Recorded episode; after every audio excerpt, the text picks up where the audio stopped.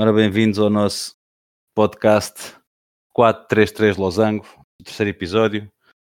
Dou as boas-vindas ao Bruno e ao Gilberto e, como sempre, vamos falar dos temas que mais nos chamaram a atenção durante a semana. Hoje, vamos no nosso segmento principal, vamos falar de treinadores de futebol, um, desde as credenciais, às polémicas que surgiram na época passada, alguns ódios de estimação, quem sabe, logo veremos. Iremos também fazer uma pequena antevisão da Série A, que é que podemos esperar, se será a Juventus e o resto, ou se este ano teremos alguém que se intrometa realmente na luta pelo título, e ainda falar do início da Liga das Nações uh, e do jogo de Portugal contra a Croácia, que acabou com a vitória da seleção por 4-1. Mas vou começar por dar a palavra ao, ao Bruno, um, em que a pergunta que eu te faço é, Bruno, na última semana que passou, uh, que temas mais te chamaram a atenção uh, no mundo do futebol? Bom, começando, queria dar aqui a nota de Portugal bicampeão europeu de futebol de praia, não é propriamente futebol de 11, mas é sempre ganharmos mais um título e principalmente a nível de seleções é sempre importante e é sempre de, de realçar que conseguimos e, e, relembrar que já tivemos o, o, melhor do mundo no futebol de 11, no futebol de praia e no futsal ao mesmo tempo, que não é para qualquer país.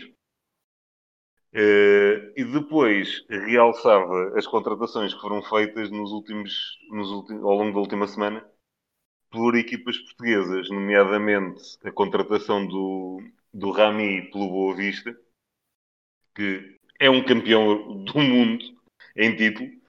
Um, pode ser uma contratação um pouco problemática, porque este rapazinho já, já tem um passado, tem um histórico de, de causar vários problemas, digamos, extra-futebol nos clubes por onde passou. Mas se vier com, com a cabeça num sítio para jogar futebol e preocupar-se por isso simplesmente em jogar futebol, a qualidade dele é inegável. E para uma equipa como o Boa Vista, que quer, quer chegar um, um bocadinho mais acima, é uma contratação muito interessante. Da mesma forma, a contratação do Ricardo Quaresma pelo, pelo Vitória é excelente notícia. Ricardo Quaresma volta ao futebol português. Aquela equipa também, como eu já disse, muitos jovens interessantes e agora com, com uma frente de ataque com Marcos Edwards de um lado, o Ricardo Quaresma do outro, basta lá ter um ponta de lança mais ou menos na frente, aquilo é capaz de se tornar engraçado e de se tornar um bocadinho perigoso para quem joga contra eles. Um, acima de tudo era isto. Estas contratações são, são interessantes. Vamos a ver o que mais virá e depois também o, lado inverso que, que, serão as saídas, mas aí também deixo um bocadinho para o, para o Gil falar.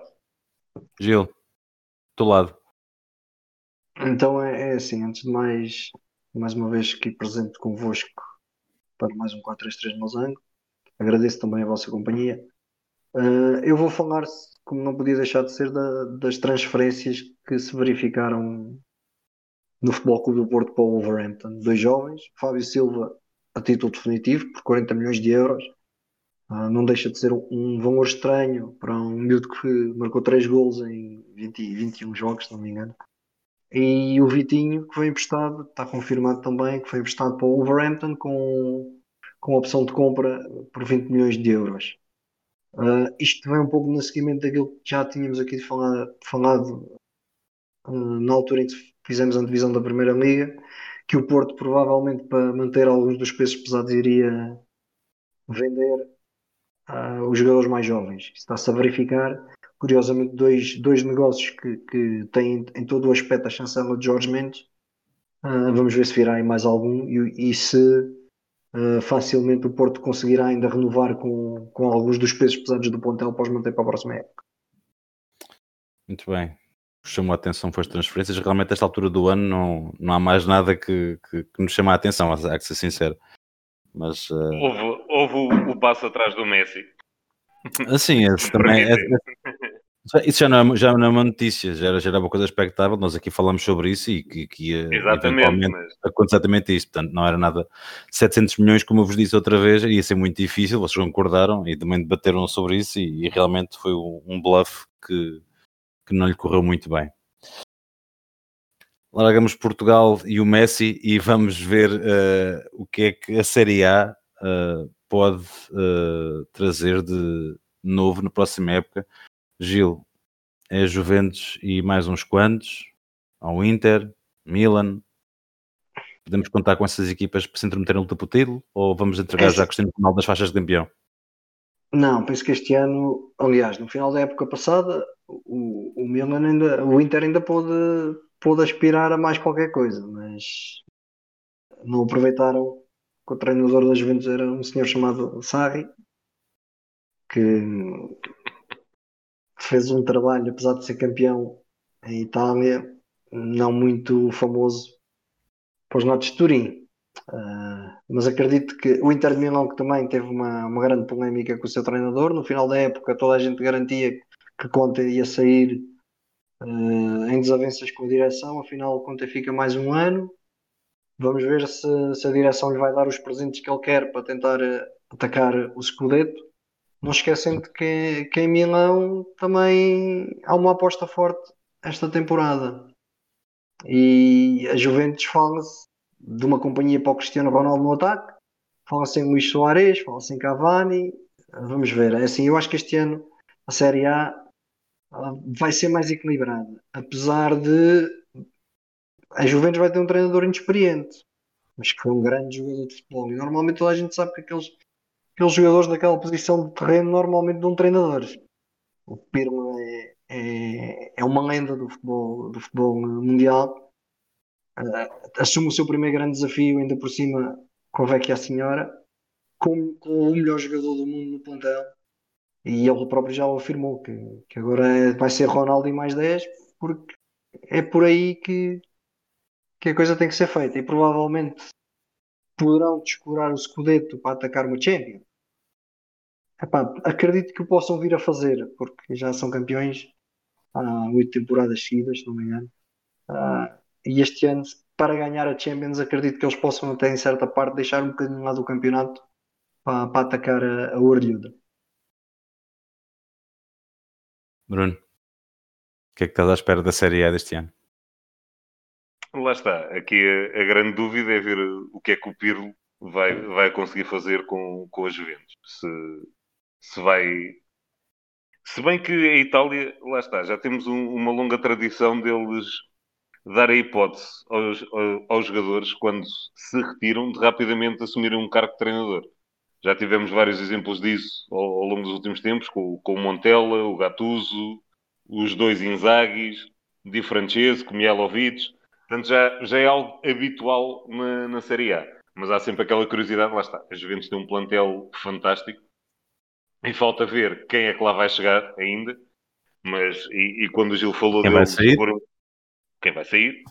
Por exemplo, quando eles porem um bocadinho de parte a, Série A para, para atacar a Liga dos Campeões, sim, não não ponho isso, não me parece descabido. O problema é que o pôr de parto, aqueles suplentes são suficientes para ganhar a Série A também.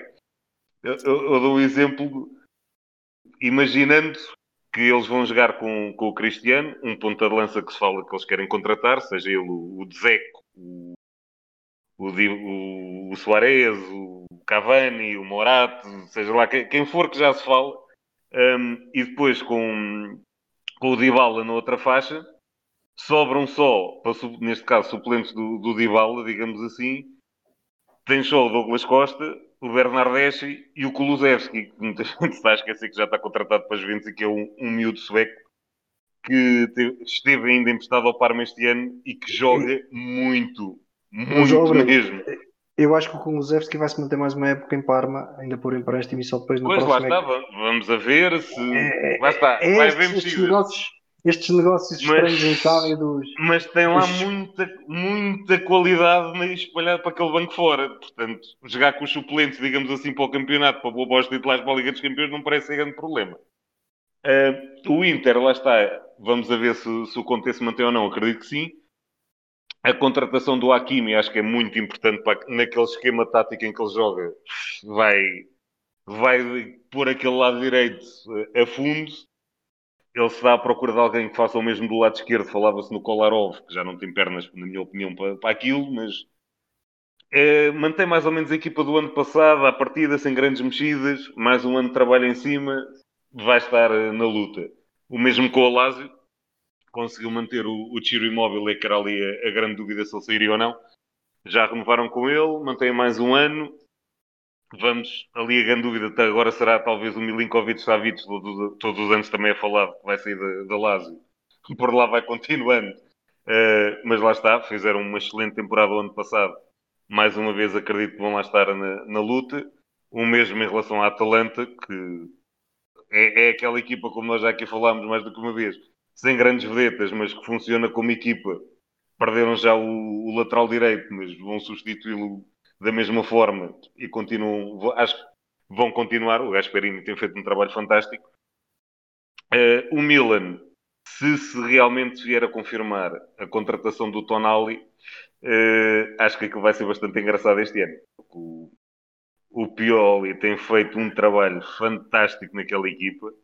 Uh, desde a chegada do Zlatan, aqueles meninos começaram a ganhar um bocadinho mais de time e aplicaram-se um bocadinho mais. A equipa tem jogado muito bem. Ali eh, acho que vai criar é a dúvida se ele vai mexer no esquema tático ou não. Porque habitualmente ele jogava num 4-2-3-1 e chegando o Tonali, eu acho que ele vai ter que mexer e vai ter que passar a jogar num 4-3-3, porque nem o Benasser nem o Kessia vão, vão para o banco para entrar o Tonali e acho que vão ter que jogar os três. E vai ter que sair ali o, o médio mais ofensivo. Acho que vai ter que sair para, para jogar aqueles três ali no meio campo, dar um meio campo mais robusto, mais forte e dá mais liberdade depois aos três da frente, aos dois aulas principalmente, para, para tentarem resolver. Não te esqueças do menino que chegou, que chegou agora ao Milan do emprestado pelo Real Madrid, o Brian Dias. Sim, também, no mas lá está. No primeiro jogo já, já mostrou sim, que vem sim, ali. Que, que o Milan está já, já, promete algum tempo esse rapaz.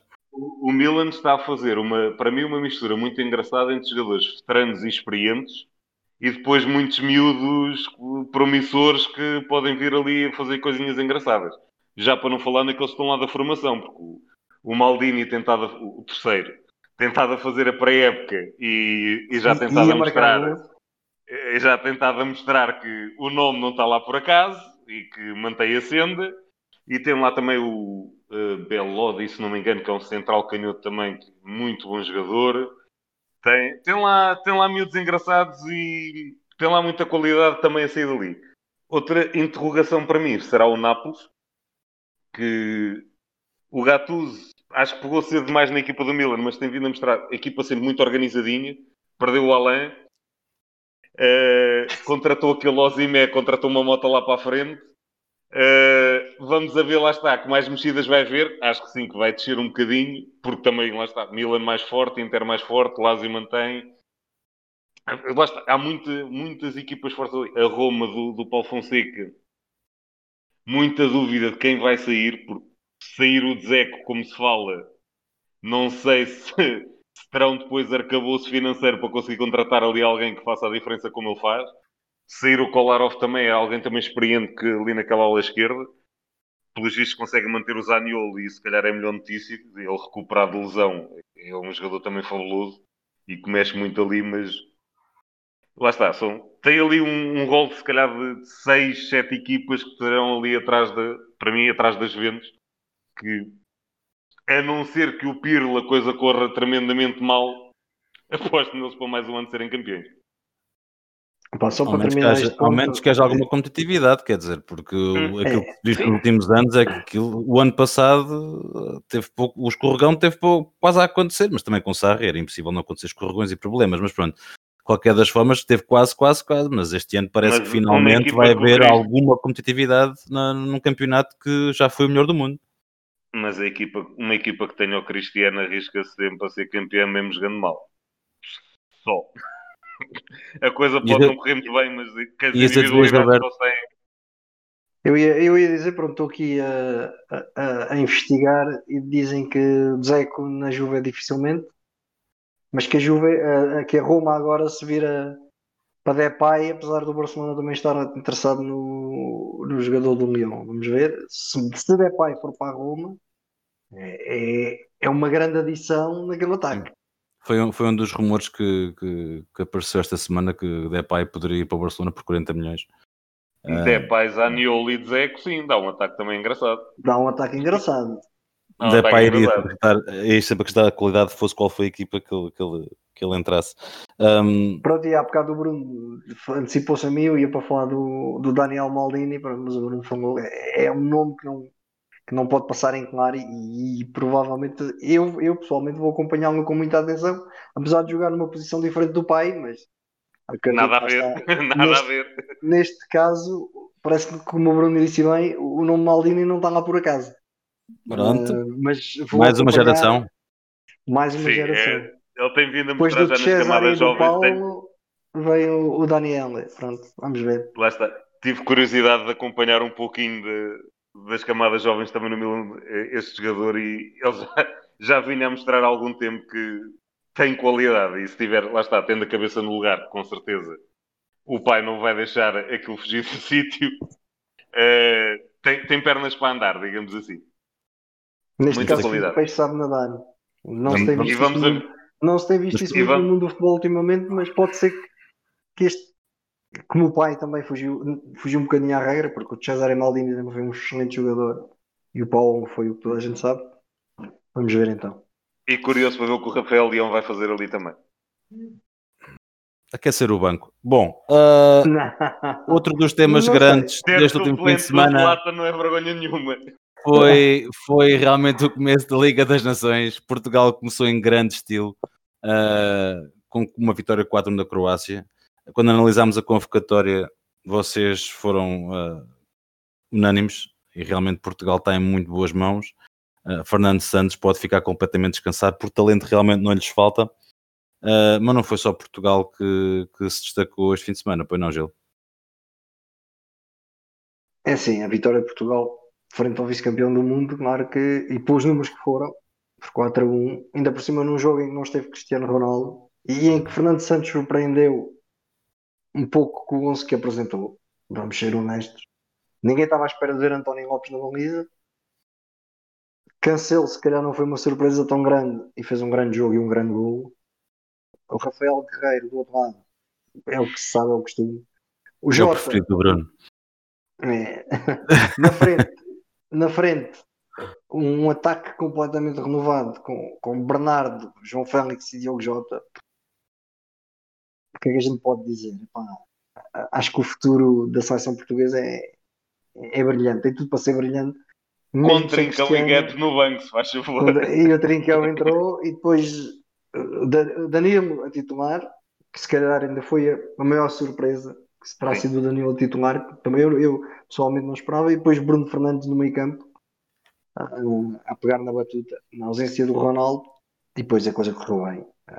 Foram três bolas ao ferro, foram quatro golos marcados, podiam ter sido muitos mais. A Croácia poucas cócegas fez a Portugal e, e foi o resultado justiça.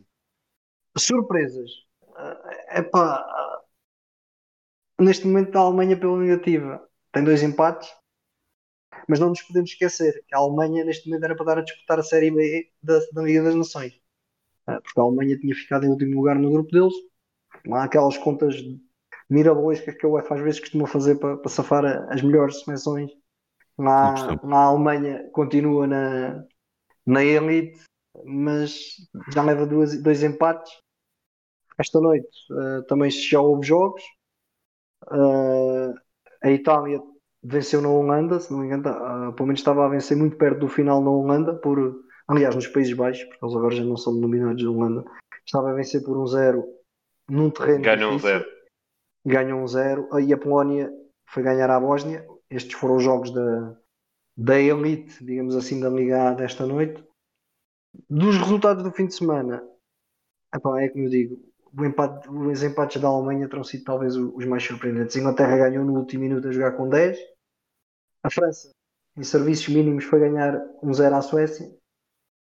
Ah, penso que Portugal, num grupo que aparentava ser complicado, num dia bom, podemos, podemos arrumar com a França e podemos ficar em primeiro no grupo.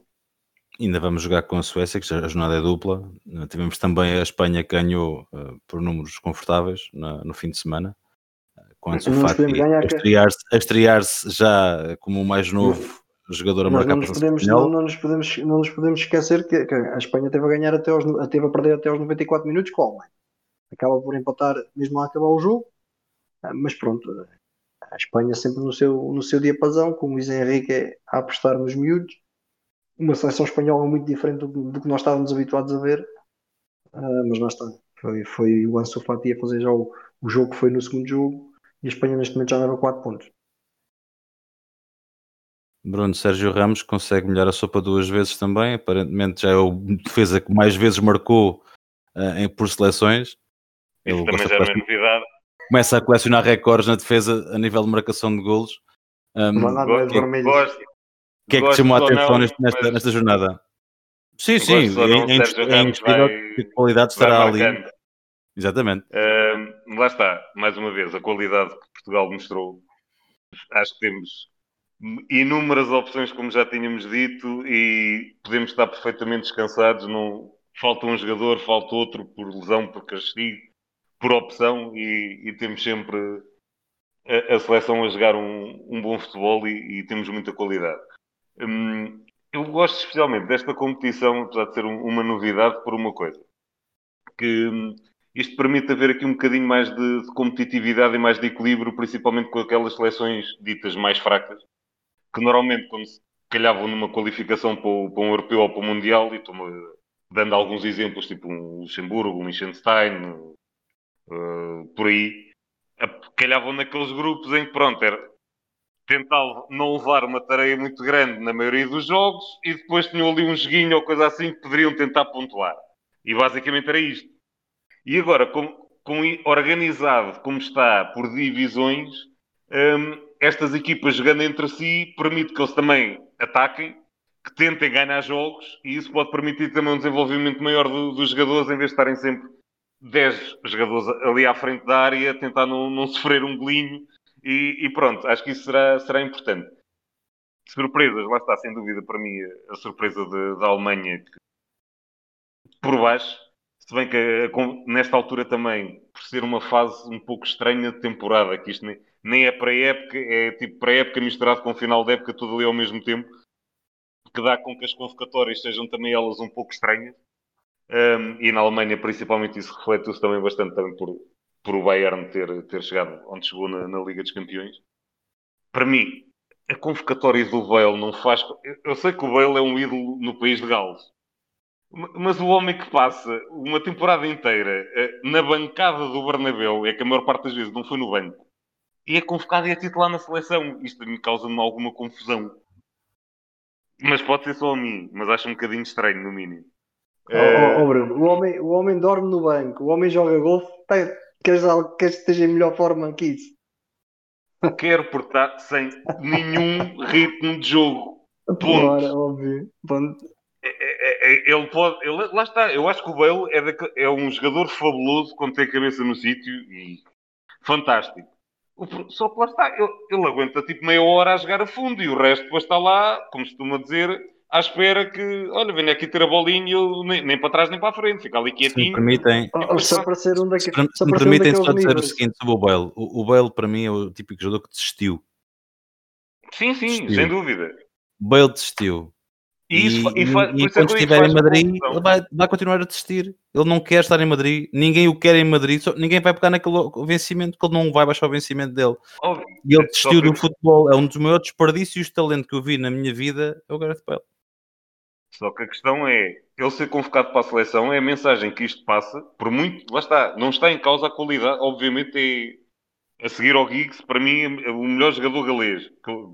Só sim, que sim, sim, Epá, a mensagem que isto passa para, para os outros jogadores, que ok, eu desde perdoe-me o exagero, mas é quase desde que eu esteja equipado, ele vai lá para dentro e pronto, não, não há dúvida, é sempre convocado, pode ir de moletas quase para dentro do campo, está tudo bem, porque ele joga e, e, os outros podem fazer a temporada que fizerem que não tem, não tem lugar, isso para mim não, não faz sentido. Mas de resto. Oh, ah, e, e, hoje uma notícia, deixa-me só. Uh, Vitor Bahia e Ricardo porque hum, hoje uh, vi a notícia há bocado o, o senhor Mbappé uh, testou positivo para a Covid. Portanto, era uma excelente altura para nós jogarmos contra a França. Era fantástico, mas por acaso não temos essa sorte. Que era um bocadinho mais fácil deve, sem ele. Deve ter estado na festa do Paris Saint-Germain em Ibiza. Já é, o, já é o sétimo do Paris Saint-Germain a testar positivo. como é óbvio, nós desejamos as melhoras de Mbappé e todas as pessoas infectadas Claro, com, o obviamente, Covid-19. obviamente. eh, Mas, eh, ó Vasco, eu ia só dizer uma, questão- uma questão e, e, e, Diz, diz. e picar aqui o Bruno um bocadinho, que ele diz que a seguir ao Giggs o, Bale é o, o melhor jogador ganês de todos os tempos. Ó Bruno, tu como, como Eu não disse todos os tempos, disse que eu, que eu- pá, tenho o Gary Speed também, que foi um fantástico jogador, obviamente. Eu ia pegar no que vestiu a camisola do Liverpool, o, o senhor Jan. Rush. Está bem, não, não, não ponho isso em causa. Atenção, eu não disse que era o melhor de sempre. Mas eu, talvez a seguir ao Gig seja aquele que, com um potencial de jogador, lá está. O, o Bell, se tivesse mantido o nível que, que apresentou no Tottenham, o segundo melhor pé esquerdo do país de Gales. Pronto. O vá. segundo melhor pé esquerdo do país de Gales. É melhor dizer assim. Depois que eu, acho que, que- que o Rush era, era destro. Portanto, Ah, Ah, e ainda, ainda houve o Mark Hughes, também era esquerdino. Sim, também. Também, também era mauzinho. Lá o. Manchester United lane, realmente. O, o. United realmente teve sorte com as aquisições que fazia ali daqueles lados de, em Gales. Realmente foi, foi, foi bem pescado, realmente. Eu, eu, eu agora eu gostava de- o segmento principal realmente eh, cativa-me bastante eh, o tema de treinadores, o, o Gilberto, com a experiência que ele tem a treinar e com os conselhos que as leituras que eu fazia, tenho muito interesse em ouvir o Gilberto falar sobre essa temática do- dos treinadores. E, e eu vou pegar no, no tema que, que dominou, a meu ver, pela negativa, porque não acho que tenha trazido nada positivo, hum, a questão das, da- da- das qualificações para desempenhar as funções, especialmente em, em Alvalade, foi uma coisa, o ano passado dominou as notícias. Eu lembro de falar muitas vezes, eh, fora deste contexto, como é óbvio, com, com- com o Bruno, Uh, e que realmente era, era, era impressionante. E foi um problema que se manteve e não foi só no Sporting. E, e a dança das cadeiras que se, que se assistiu uh, em Portugal. Uh, o Bruno tem um exemplo que, que falou num, nos, dos episódios que foi um treinador acaba de ser despedido do, de um clube e vai, e vai treinar a equipa com, que vai jogar contra o seu anterior clube na semana seguinte. Portanto isto são são exemplos, nada, nada trazem de, de positivo para, para, o futebol. Gilberto, um, isto está, está a melhorar, vai continuar a descambar. Se queres que eu diga, sinceramente, não sei. Não sei porque todos os dias assistimos a, a treinadores qualificados e com histórico e com, com nome a ficarem de fora de clubes para colocar treinadores que ou ainda não têm as qualificações ideais para estar, na, por exemplo, na Primeira Liga, mas depois há outros que já deram provas que poderiam lá estar, mas que não podem fazer os cursos porque não, não têm todos os requisitos que a Federação Portuguesa de Futebol uh, pede para fazerem os cursos de terceiro e quarto nível. Antigamente tínhamos muitos treinadores que iam fazer o terceiro e o quarto nível para o estrangeiro e eu penso que isso possa voltar a acontecer, porque o que a gente tem visto é está-se a tornar um pouco como o exemplo do futebol brasileiro. No futebol brasileiro há ali um grupo de 30 treinadores e, e lá está, é aquela dança das cadeiras, toca a música e os primeiros que se tentarem são os que ficam, mas são sempre os mesmos. O Jorge Jesus no ano passado veio, veio quebrar um bocadinho esse ritmo, mas ele agora vai-se embora e, e o que é que aconteceu? Pronto, o Flamengo foi buscar o, o, o Domenech Torrente, mas o resto continua a ser sempre a mesma coisa. E isso está-se a começar a ver em Portugal também. O Sporting, por exemplo, no ano passado teve quatro treinadores, sendo que dois deles não tinham o quarto nível. O, Carlos do, do Silas e do Rubén Amorim. O Silas, curiosamente, na altura que ainda estava no Setúbal e quando começou no, no Setúbal, no Belenenses, perdão, uh, começou esta polémica com o Rubén Amorim, quando o Rubén Amorim estava ainda no Casa Pia, se não me engano, que ele foi castigado por estar no Casa Pia ainda sem uh, a devida qualificação para estar a treinar, o Silas veio com esta excelente desculpa. Ah, eu deixei de jogar à bola aos 40 anos, vão-me exigir 10 anos a estudar para ser treinador na primeira divisão. Epá, eu aí tenho que discordar um bocadinho com o Silas, porque há, há, pessoas que abdicam de uma carreira de futebolista ou porque não têm jeito, ou por causa de uma lesão com 22 ou 23 anos e vão estudar para isso, para se tornarem treinadores de futebol. O Mourinho, toda a gente sabe, nunca foi nenhum craque. E, e no banco viu-se, e vai-se vendo as coisas que ele é capaz de fazer.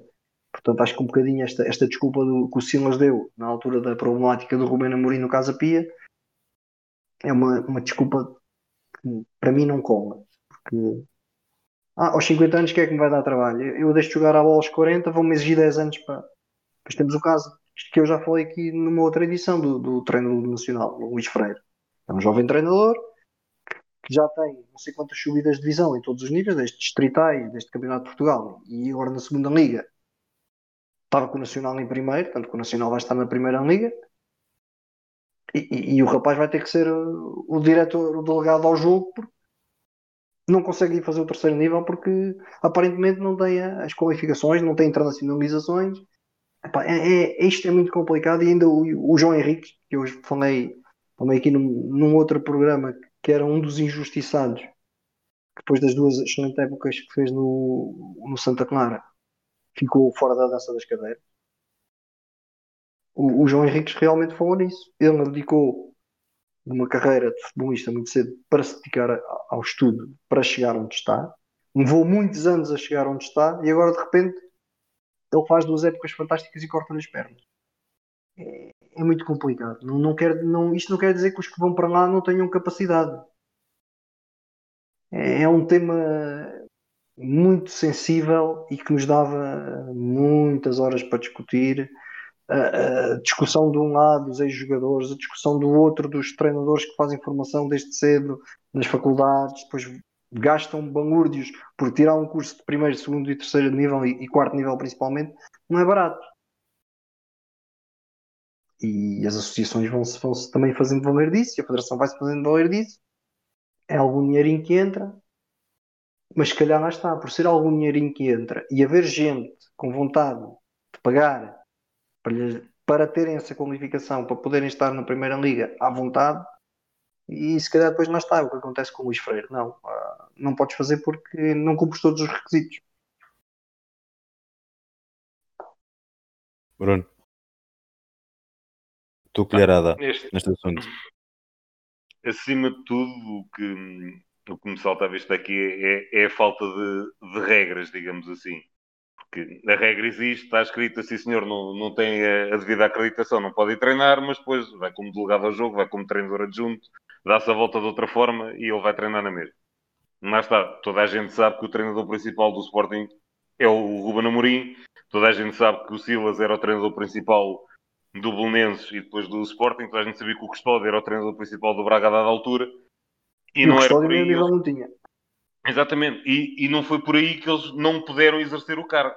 Ou seja, as regras estão no papel, mas não são aplicadas. Se calhar convinha rever algumas dessas, para já aplicá-las, ponto número um, que é sempre um bom princípio, se elas estão escritas, aplicá-las. E segundo, rever algumas das regras que, que pode, na minha opinião, se podiam melhorar. Olhar para os exemplos que temos nos outros países também e aplicar algumas regras que acho que têm alguma lógica. Por exemplo, em Espanha, um treinador só pode treinar uma equipa.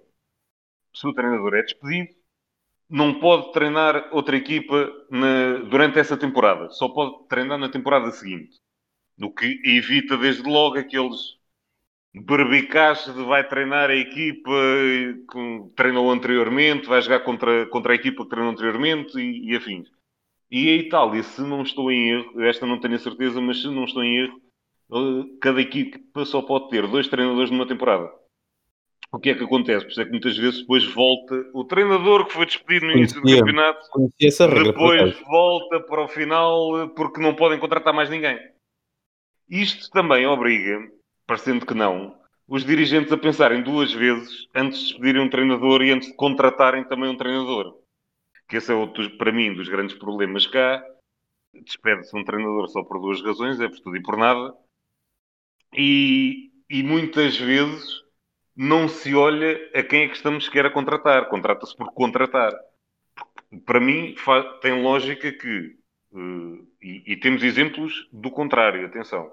E para mim, um exemplo, para, para tentar explicar aquilo que eu, que eu quero dizer, um, um, clube muitas vezes vai contratar um treinador só porque sim, entre aspas, claro que vai olhar para o, para o seu currículo, para a sua capacidade, mas transpondo isto para, um, para uma realidade para ser mais fácil de entender. O, um clube em Portugal, se for preciso, começa a temporada com, com um Simeone, entretanto despede o, Simeone e vai buscar um Guardiola, que é o completo oposto, e depois acaba a temporada com o Mourinho.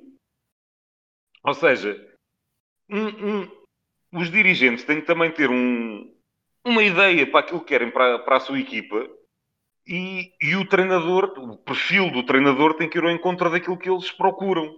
Porque isto depois tem implicações, lá está. Um, um treinador do, do, género, estou a dar o exemplo do Simeone, um treinador mais defensivo, quer um, um, plantel formado por jogadores com características completamente diferentes daqueles que quer um Guardiola, como é óbvio.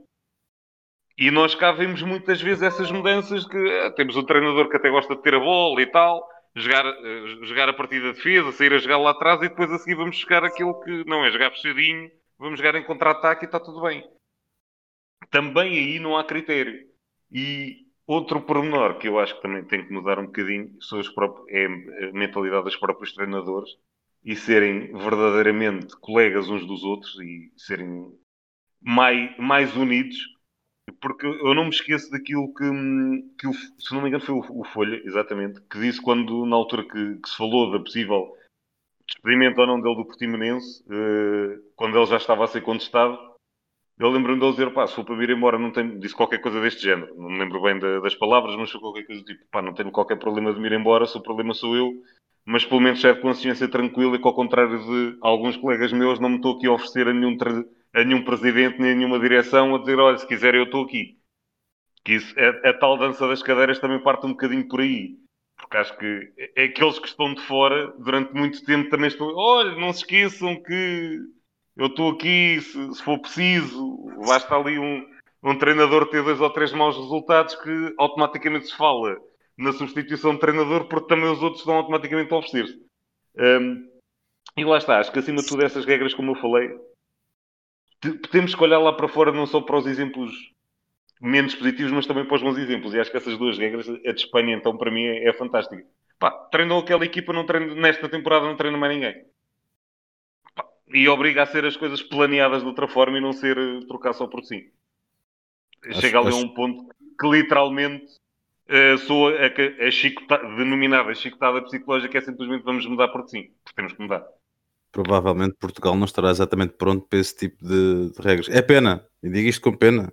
E, e quando digo isto, é, é, é, para lançar aqui um pouco a, discussão entre vocês os dois. Porque Portugal mas, mas está, é está tão atrasado a nível federativo relativamente a, outras, a outros países que, que, que é surpreendente. Uma, uma, uma, um país que é campeão da Europa, que tem tanta qualidade naqueles que estão dentro do campo e a nível diretivo e das cabeças pensadoras, tanto deixa a desejar essas regras são perfeitamente uh, uh, válidas e aplicáveis mas, e mudavam mas, muita não, coisa. Mas aí é que está, têm de ser aplicadas, não é simplesmente escrevê-las. Com certeza, acontece, sem dúvida alguma. É o que agora acontece. Alguma.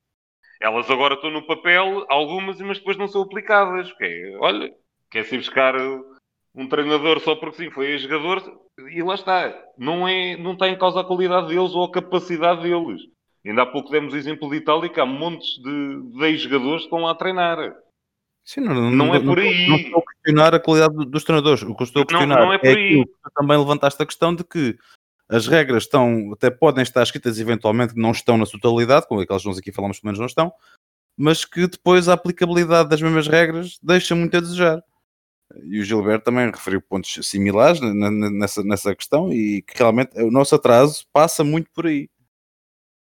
E isso é, não querendo aqui, isto já, já é noutro campo, mas mais uma vez, nós cá damos demasiado tempo de antena a dirigentes e, e outros tantos, e, e, depois proibimos os jogadores de futebol e os treinadores de falarem que são, são aqueles que realmente importam.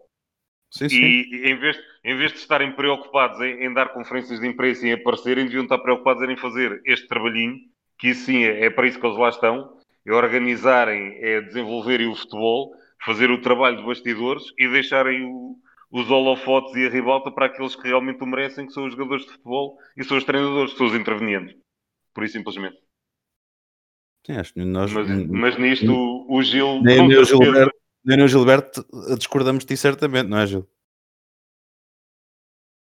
É, é, é como eu digo, isto, e para mim isto acaba por ser um tema sensível, porque eu, eu tenho, tenho o curso de segundo nível, consegui terminar o curso de segundo nível, mas também não faço da vida treinador a minha profissão.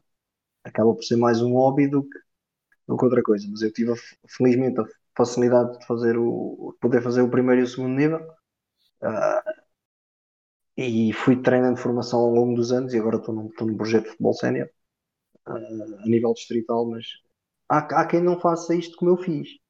Há quem faça o, o segundo nível com o objetivo de chegar mais longe. Uhum. Epá, e estas regras é, é, tudo muito esquisito. Uma das novas, das novas mudanças diz facilidade para atletas de elevado nível. Porque que um atleta de elevado nível pode ficar dispensado de tirar o nível 1, fazer logo o nível 2, e alguém que tem 5 anos de formação académica tem que ir fazer o nível 1 na mesma. Alguém que tira um curso de direcionado mesmo para a área do, do treino desportivo, do treino de futebol. Porque há, há cursos académicos virados para a formação a nível do treino desportivo na área do futebol. Só que quem o fizer vai ter que fazer o nível 1 na mesma. Porque é que alguém, por ser um, um atleta de elevado nível, fica dispensado de fazer? Não pode haver estes pesos e estas medidas. Eu, pelo menos, vejo a coisa desta maneira. Como tu disseste, ainda podíamos estar aqui mais, mais uma hora ou duas uh, à conversa. É, isto, isto, é um, isto, isto, é um, isto é um tema. Infelizmente não é possível, mas não quer dizer que não voltemos a este, este, este título, este, este tema mais tarde, porque cheira-me que durante a época vamos ter mais miminhos uh, bons para, para discutir em que esta temática vai ser levantada. Uh, e, e, queria só uh, diz, diz, diz, diz. aqui o é que o, o, o mais incrível é que nós temos, nós portugueses, temos exemplos, os nossos treinadores vão para o estrangeiro e são campeões em nas mais determinados países. Nós, nós temos o campeão da Coreia do Sul, de, campeões no Vietnã. Sim, e, mas lemos já o Henrique. Pereira não ganhou na China também. O Vitor não é Pereira na China. na China, não foi? Sim, sim. Lá está. Não. Os, os, portugueses vão lá para fora. Não está aqui, mais uma vez para frisar, não está em causa a qualidade de nenhum dos treinadores. É, é mesmo a questão de. Acaba por ser um jogo quase desigual quando não deveria de ser. Por isso, simplesmente. Mas eh, temos uma, tal como temos muitos jogadores com qualidade, temos muitos treinadores com qualidade. É, e está, está à vista por, por esse mundo fora que vão para os mais, para os mais variados países. O Tony foi treinar para, para o Irão, que não é propriamente o país sim, sim. mais fácil de, se entrar, digamos assim, fez um trabalho fantástico no, no Tractor. Portanto, Exatamente. Nós qualidade temos. Isso é indiscutível. Com poucas condições conseguem fazer excelentes trabalhos. Seja Exatamente. cá, seja na, na, China, seja onde for. Portanto, é, é uma questão de se alinhar uh, realmente as linhas com que se tem que cozer, porque a qualidade, tal como nos jogadores está cá, nos treinadores também. Eu posso, um, posso, posso, falar de um caso que eu conheço, um, um, amigo chegado, que é treinador e que tem o quarto nível, e que fez formação académica desde sempre, virado para o treino desportivo, mas ele, ele felizmente conseguiu fazer o, o quarto nível. Ele, nunca, ele praticamente ele nunca treinou, em Portugal treinou, se não me engano, o tiro sem por pouco tempo. Ele fez a carreira dele praticamente toda lá fora e continua lá fora. Ele já passou pelas Ilhas Maldivas, uh, já passou pelo Bahrein, uh, agora se não me engano está na Índia, que é o Bernardo Tavares. Uh, o Bernardo Tavares já uma vez foi falado num programa, até foi curioso que o Bernardo Tavares uma vez foi falado num programa de rádio uh, pelo, pelo Bruno Carvalho, o ex-presidente do Sporting, uh, por causa desta situação. Há tantos treinadores bons portugueses lá fora e que não pegam em grandes projetos cá dentro, porquê? Lhes dão oportunidade. Antes de mais, queria, queria deixar aqui um, um abraço ao Bernardo, não sei se ele, se ele vai ouvir, mas fica já entregue o, o, Bernardo, o abraço ao Bernardo Vamos esperar que sim, fora, era bom sinal para o podcast. Continu, continuam lá por fora a fazer o trabalho dele em, em países mais que periféricos, mas onde lhe dão valor ao trabalho que ele faz. Sim, e é isso, e é, isso é que nós temos. Qualquer profissional sente-se feliz por, por isso e, e desejamos-lhe toda a sorte do mundo e que, que um dia possa ver se a qualidade se mantiver, oportunidades em, em mais altos voos, nunca se sabe, não é? Um, caríssimos, estamos a chegar à, à parte final do nosso podcast. Uh, como sempre, vamos uh, deixar um, um, miminho para os nossos uh, ouvintes, um, em que eu vos dou a palavra para trazerem a lume alguns momentos marcantes que tenham a ver com, com os temas que, que falámos no podcast. Bruno, vou-te deixar começar.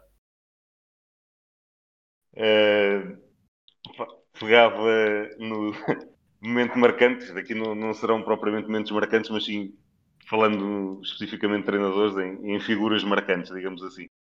Um, um, de, dos meus treinadores favoritos, que, que é o José Mourinho, um, recordar a, a, forma como ele começou, que foi olhado assim um bocadinho, como se costuma dizer, desgalha quando, chegou, quando foi contratado para o Benfica, porque era, era um adjunto, sem experiência, ainda por cima muito conectado com o Futebol Clube do Porto. Ele era eh, adjunto, uh, ele era tradutor, segundo as más línguas diziam. E, e foi contratado isso, pelo Vale Azevedo, que também é uma coisa. Isso foi, uma, foi, mais uma coisa que o próprio soube usar no devido momento. Que isso é. São outros 500 e, e outro dia falaremos nisso. Um, e lá está, em termos de treinadores, temos vários, vários exemplos. Queria relembrar também aqui algumas figuras que já estão afastadas, como o Quinito, que com muita pena, pena minha, porque acho que foi sempre uma figura fantástica do nosso futebol. Tivemos também, voltando aqui um pouco ao início uh, do programa, tivemos alguém que eu não me recordo, sinceramente, como jogador, mas recordo-me dele como treinador, que nos deixou o que foi o dito. E queria deixar também aqui uma palavra para, para os familiares e, e amigos do, do dito. Um, mas voltando aqui um bocadinho a animar um pouco mais a conversa, digamos assim, queria só fazer uma referência também de um treinador, uma vez que falámos na Série A, que, que foi o Arrigo Sacchi, porque transformou-lhe um, um, pouco uh, a forma de, de, ver o futebol na altura e que tem uma, uma frase que há pouco tempo me relembraram e que é, é, diz muito do futebol italiano e ele provou que isso era verdade. Quatro jogadores organizados nunca vão perder para, para cinco jogadores desorganizados. E atenção que estamos a falar da equipa do Milan, em que os quatro organizados eram o Tassotti, o Varese, o Costa Corto e o Maldini, que jogando organizadinhos, e ele fazia isto nos treinos, isto era um exercício que eu fazia nos treinos. Ele punha a linha defensiva devidamente organizada e eu só dava indicações à linha defensiva. E, e tentava-os manter organizados. E do outro lado, o ataque fazia o que queria, estava à vontade. Lá está, os cinco desorganizados, que também era um Gullit, um Raikar, um Papan, um Massaro, por aí, era, o Savicevic, eram jogadores maus, mas que no treino nunca conseguiram bater os outros quatro devidamente organizados. E, e pronto, é, estas são aquelas frases também que, que vão pensar um bocadinho às vezes e o senhor estava, estava um bocadinho certo na, na forma de, de ver o jogo. Pode não ser o mais esteticamente agradável, mas ganhou. Gil. Pronto, então se é para falar de treinadores, olha, vou, vou pegar na. Continuando na linha do Bruno, dos treinadores italianos do Milan, uh, Fábio Capello, sem dúvida, para mim. Então a forma como ele ganha a final de, da Champions ao Dream Team do Barcelona, pronto, já, já aqui falei sobre ela, e, e aquilo foi qualquer coisa de fantástico, e, e o trabalho que ele fez sempre nos clubes por onde passou. E se formos ver o histórico do, do Fábio Capello, ele, ele passou sempre por clubes fraquinhos foi o Milan, foi o Real Madrid, foi a Roma. pronto, o senhor deu-se sempre ao luxo de, de, treinar os melhores. Ainda treinou a seleção. Ah, treinou o Juventus ainda. Foi bicampeão. Depois esses dois títulos foram retirados por causa do, do célebre Calcio Caos. Mas não sempre acredito. com plantéis fraquinhos. Sempre com plantéis fraquinhos, mas, mas o senhor mesmo, mesmo assim, e depois ainda acabou a carreira ah, na seleção, na seleção russa que é uma coisa Sim. curiosa, e ainda treinou na China. Depois lembrou-se de voltar da forma, ainda foi à China fazendo lá uma perninha, uh, assinar qualquer coisa aos chineses e dizer pá, vamos lá explicar-vos como é que isto se faz. Epá, mas sem dúvida foi sempre uma sempre aquele, aquele seu, seu ar calmo e sereno no banco, era um treinador que durante o jogo raramente se via a falta dentro de campo. Porque o trabalho de casa estava feito. Ele teve, um, ele tem um momento que eu não me esqueço no Milan. Foi, acho que foi a única vez que eu vi o, o Capelo literalmente perder a cabeça. Que foi com o Ibrahim Ba. Com o Ibrahim Ba. O Ibu. Que era um, um, extremo, um extremo direito francês. Que tinha vindo estava no banco, pô-lo a aquecer e tal, vai, vais entrar no jogo. Ele teve 3 ou 4 minutos em campo e, e voltou a tirá-lo. Mas literalmente o Capelo aos berros com ele passou-se completamente. Eu não sei o que é que o Bá fez ou deixou de fazer. O que é certo é que ele meteu em campo, nem 5 minutos ele teve em campo e tirou, mandou-o logo direto para o balneário, nem sequer sentas no banco e foi. Deve-lhe ter chamado tudo menos filho, de certeza. Muito provável. Ver o Capel, que era aquela, aquela posse sempre. Com... Calma, é que eu agora me lembrei disso, sempre. Mas, Foi a única e, vez que eu vi perder a cabeça. Uh, depois, o, na Roma, o homem faz um, ganha dois títulos no mesmo ano. Em 2000, 2000 2001 é campeão e, e ganha a Supertaça de Itália. Uh, ele, ele, sempre onde passou teve resultados e, e sempre foi um gentleman. Uh, inclusivamente ele quando esteve na seleção inglesa houve uma, aquela polémica por causa do John Terry e que acabaram por tirar a braçadeira ao Terry e ele por não concordar com quem mandava ali para os era ele. E tiraram a braçadeira ao capitão dele e ele largou a seleção. Uh, amigos, obrigado por partilharem esta mais esta, esta noite. Ah, eu ia para, falar mais um e. Ah, não diz, Ainda temos tempo. Eu estava a ver que te esquecias desse. E ia falar, de, de, apesar de eu não, já não ter visto treinar na, na, na sua fase áurea. O teu silêncio enganou-me, Gil. Engana... Peço desculpa. Foi o, o, o Brian Clough que conseguiu ser bicampeão europeu com o Nottingham Forest. Bicampeão europeu com o Nottingham Forest. Uh, ele foi o, o, o, primeiro Zé Mourinho. Pegando, pegando no Zé Mourinho do Bruno, se calhar o Brian Clough foi o primeiro Zé Mourinho uh, dos treinadores, porque também era aquele tipo que dizia tudo que vinha à cabeça. o que vinha à cabeça, completamente. Fosse, fosse quem fosse, fosse como fosse, depois pegou numa equipa, foi o Nottingham Forest e foi bicampeão europeu. Fácil. E, e, lá está, com muito também a imagem do Mourinho com os jogadores dele e era dele, aqueles. E... Eram aqueles e, e não, não abdicava daquilo. Ah, mas o outro que é vedeta, não, não, está aqui este, este que eu quero e está bom. E, e, é e resultou. E o curioso é que ele tinha uma relação muito próxima com o treinador adjunto dele. Enquanto estiveram juntos, ganharam. Quando se separaram, foi o caos. Tanto um como o outro. Oh, exatamente. E tu falaste há bocado da história do Capel com o Ibrahim Ba, só me lembrou de uma. Tu falaste do Mourinho, eu lembro-me da conferência de imprensa do Mourinho com, com o Sabri. Pronto, é mais ou menos a mesma coisa. que é outro daqueles momentos brilhantes. Se bem que o Mourinho, o Mourinho é mais dado a esses momentos do que propriamente o Capelo. Oh, pronto, é mas... Eu já não me lembro que jogo foi esse, mas é, há de procurar. Porque lá está, ver o Capelo sempre super calmo, ele literalmente perdeu-a. Ali aquele saltou fora completamente. A compostura desapareceu toda e. Completamente. E ele, eu acho que só faltou ele entrar dentro do campo e buscar, agarrar no Ibrahim Bay e tirá-lo de lá. Foi só o que faltou só não agarrou nele porque não, não podia. Pronto, agora sim, já, já, já terminou. Agora, agora, agora, parece que sim. Uh, obrigado mais uma vez, vocês os dois, por estarem aqui uh, a fazer o podcast. Um, esperamos por, por vocês na próxima semana, uh, os ouvintes. Espero também contar com o Verônico Gilberto também para o quarto episódio. e agradecer-vos pelo, pelo apoio e, e, pela força que têm dado ao projeto. Uh, esperamos que consigamos continuar a, a, ir de encontro às vossas expectativas. Uh, mais uma vez, obrigado. Boa noite, Gil, Bruno, um grande abraço e até para a semana. Até para a semana. Até a próxima.